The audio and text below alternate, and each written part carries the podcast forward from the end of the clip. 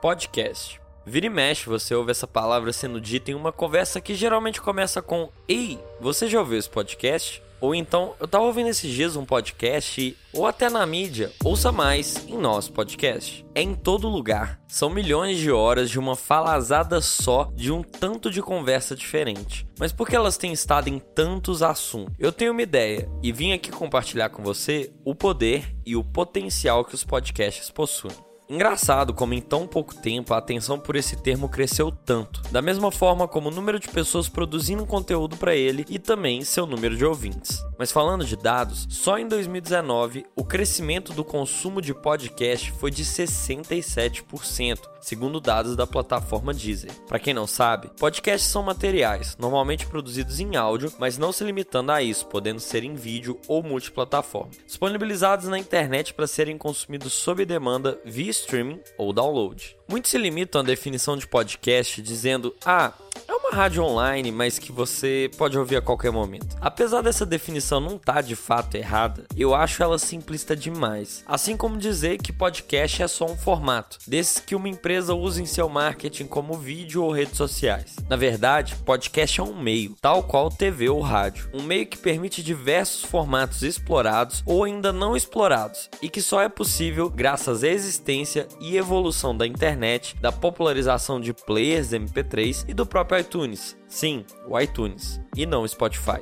Esse entra depois. O iTunes é esse aplicativo da Apple para iPods e iPhones que fazia a compra e download de música e é responsável pelo nome podcast, que inclusive vem da sigla iPod, que significa Personal On Demand, juntando com Broadcast, que significa radiodifusão. Agora olha só essa curiosidade. Um podcast que você ouve não está hospedado no Spotify no Deezer ou outras plataformas. Conceitualmente, um podcast é um arquivo publicado em um servidor por meio de um feed RSS e transmitido para todo mundo, sendo depois agregado pelas plataformas que eu já citei, como se fosse um site sendo hospedado em um servidor. E é muito legal falar sobre transmissão do podcast porque isso mostra o quão amplo ele pode ser e o quanto ainda temos para explorar.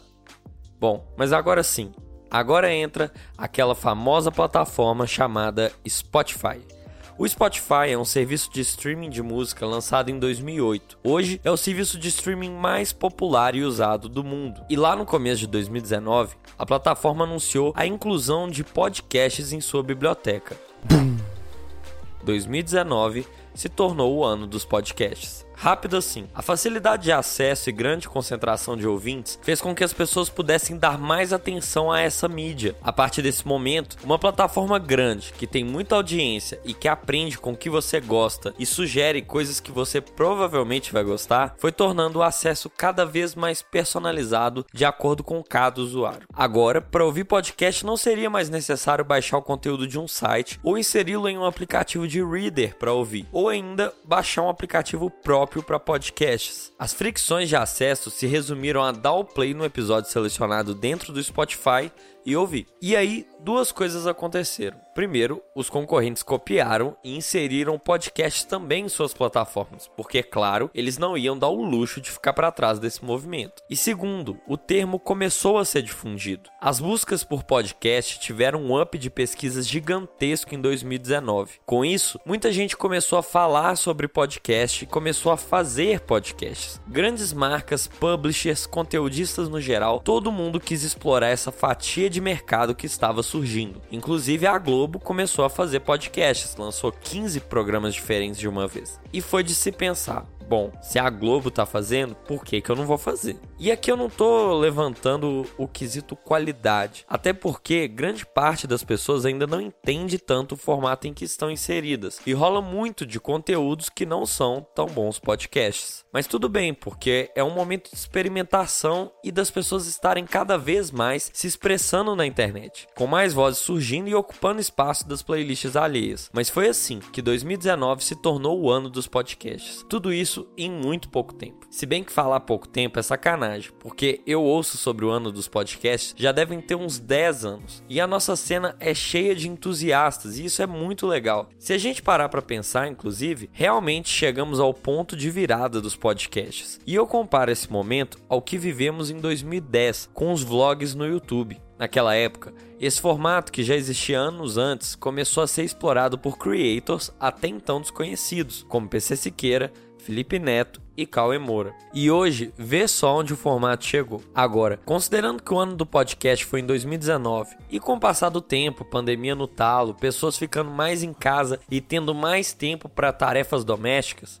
2020 também pode ser considerado o ano do podcast. Talvez o ano da consolidação, do se tornar um hábito no dia a dia das pessoas. E vamos torcer para que por muitos anos ainda continue sendo o ano do podcast traduzindo esse crescimento exponencial todo que a gente vive. Só que ainda estamos no começo. Nossa, muito no começo. Acredito que ainda existam diversos formatos a serem explorados ou rever formatos tradicionais e pensá-los de maneira mais dinâmica, que não fique só no formato tradicional em que algumas pessoas ficam no entorno de uma mesa e começam a falar sobre um assunto, o tradicional mesa cast dá para usar podcast com diferentes objetivos. Com a pandemia, várias personalidades e marcas começaram a oferecer desde mindfulness até dicas financeiras, de giro de notícias a radionovelas ou audionovelas, como é o caso de Sofia, produção própria do Spotify com a Mônica Iose que eu recomendo de vocês conhecerem. Com isso e tantas outras infinidades de produções indo ao ar para serem ouvidas em diferentes plataformas, podcasts se tornam companheiros em momentos de descanso, de espera, de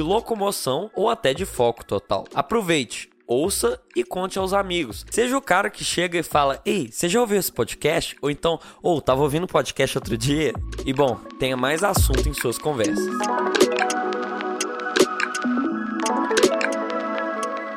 Fala doutor, meu nome é Igor Ritter e eu sou podcaster publicitário e vim aqui para trazer algumas reflexões e pensamentos meus. Eu gosto de rap, comunicação, tecnologia e estou criando um projeto chamado Lacre, que adivinha só, é sobre podcasts. Em breve vocês vão ver mais disso aqui.